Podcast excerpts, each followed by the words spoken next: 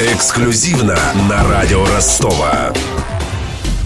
Наука и кино. Этому будет посвящен в этом году фестиваль науки. Его по традиции проводит Южный федеральный университет. Смотр научных достижений состоится в ближайшие выходные в центре Виртуал Экспо. Откроет праздник лекция писателя-фантаста Сергея Лукьяненко.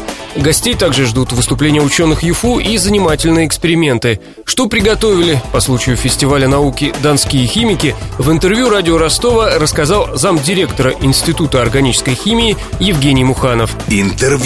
На грядущем фестивале науки, а начинается он 24 сентября, ваш институт будет представлять целый кластер, посвященный химии. Ну, вообще, э, тематика этого фестиваля – это кино. В России объявлен год кинематографа, и тематика фестиваля с ним связана. Мы свой стенд частично тоже связали с этой тематикой. В нашем стенде можно увидеть много разного интересного. В частности, м, там будет представлена экспозиция занимательных опытов, которая будет, наверное, интересна в первую очередь а, детям младшего школьного или дошкольного возраста, но не только. Там зрелищные эксперименты. Это что-то вроде э, шипящего азота, да? Конечно, да, да, да, шипящий азот и известные вулканчики и все прочее, но не только. Например, как раз из-за связи с э, тематикой кинематографа, там можно будет сделать следующие интересные вещи.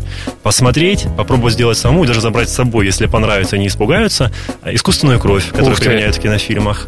Понять, откуда берется гигантское количество искусственного снега. В кинофильмах типа Ну, я думаю, Поттера. снег э, с трудом получится забрать с собой. Нет, нет, нет, получится, причем в не тает? количествах. Этот снег не тает, выглядит совершенно как настоящий. Мы покажем, откуда он берется, объясним, почему он такой получается. Это очень красиво, на самом деле. Э, Расскажите для начала слушателям. Вот э, э, заинтересовала искусственная кровь, из чего ее делать? Почему она такая естественная? Такой естественной кажется. Там ничего сложного на самом деле нет, и рецептов искусственной крови очень много. В кинематографе используется на самом деле не один рецепт, а более десятка, в зависимости от того, какую сцену нужно показать. Но в целом это всегда некий загуститель, да, на основе какой-то органики, например, глицерина, а, и красящие агенты, которые подбираются в зависимости от освещения, используемого в фильме. А, Мы подберем под то освещение, которое будет использоваться ну, на территории фестиваля науки, чтобы цвет был максимально естественный. Евгений, признайтесь, когда вы смотрите сериалы такие, где льются реки крови, вы сразу определяете наметанным глазом, э, правильно они применили формулу или нет? Ну, я думаю, что там работают эксперты очень хорошего качества, и они всегда принимают, применяют все правильно, а я могу лишь только пытаться угадать, какой рецепт они использовали. Искусственный снег. Ну, искусственный снег, который используется во всех современных фильмах, ну, например, «Послезавтра», где там засыпанный снегом Нью-Йорк мы видим, или фильмы о Гарри Поттере, где это снежная зима, и Хогвартс усыпаны тоннами снега. А на самом деле делается на основе такого полимера, как полиакрилат натрия.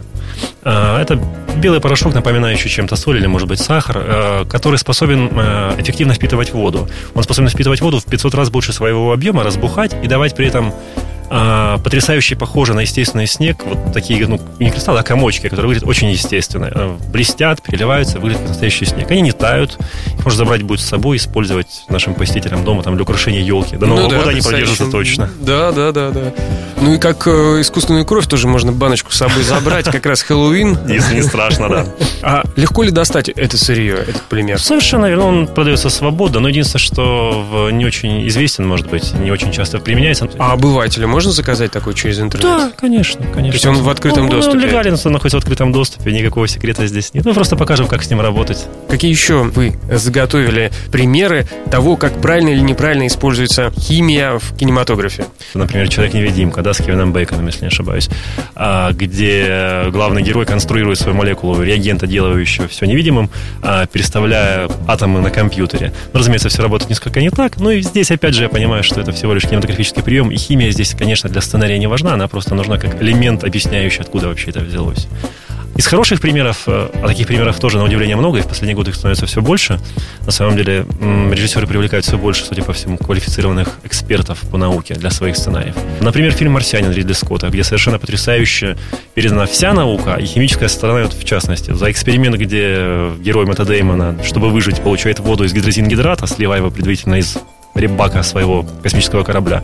Можно, можно аплодировать стоя, потому что химия показана абсолютно правильно. Я так прямо и вижу, в кинотеатре встает ряд химиков и аплодирует в этом месте. Ну, было примерно так, на самом деле. Нас было много на примере. Ну, вы знаете, когда правильная химия и правильный кинематограф соединяются вместе, получается, в общем-то, достаточно даже опасная смесь, когда, а, может быть, имеет смысл не показывать так уж и правильно эту химию. На самом деле очень много таких примеров. Э, Но тут нужно дать должное режиссерам. Зачастую они, чтобы не э, допустить э, скажем так, плохих эффектов от просмотра таких фильмов, они переставляют э, в монтаже местами некоторые фрагменты своего эксперимента, чтобы зритель не смог воспроизвести его в точности. И это из монтажа никак не следует непонятно. Только специалист, глядя на экран, понимает, что здесь специально обрезаны некоторые фрагменты переставлены местами, в такой рода пазл смешивается да, между собой, чтобы обыватель не смог воспроизвести дословно то, что показано на экране. То есть без этого маленького-маленького элемента ничего не получится? Абсолютно верно. Хм.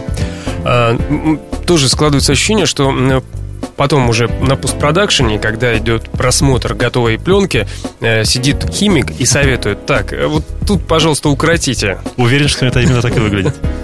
Ну, а, а что касается кино, ваш любимый фильм? Из фильмов, которые я видел за последние годы, наверное, это «Интерстеллар». То есть вы еще и физик у нас в душе. У меня много друзей астрофизиков, которые показывали мне, где правильно, а где неправильно. Надо заводить срочно друзей химиков и физиков, и астрофизиков в том числе. И второй, третий раз смотреть такие фильмы вместе. Это было интервью с заместителем НИИ органической химии ЮФУ Евгением Мухановым. Беседовал с гостем Денис Малышев. Помогал мне Александр Попов. Эксклюзивно на радио Ростова.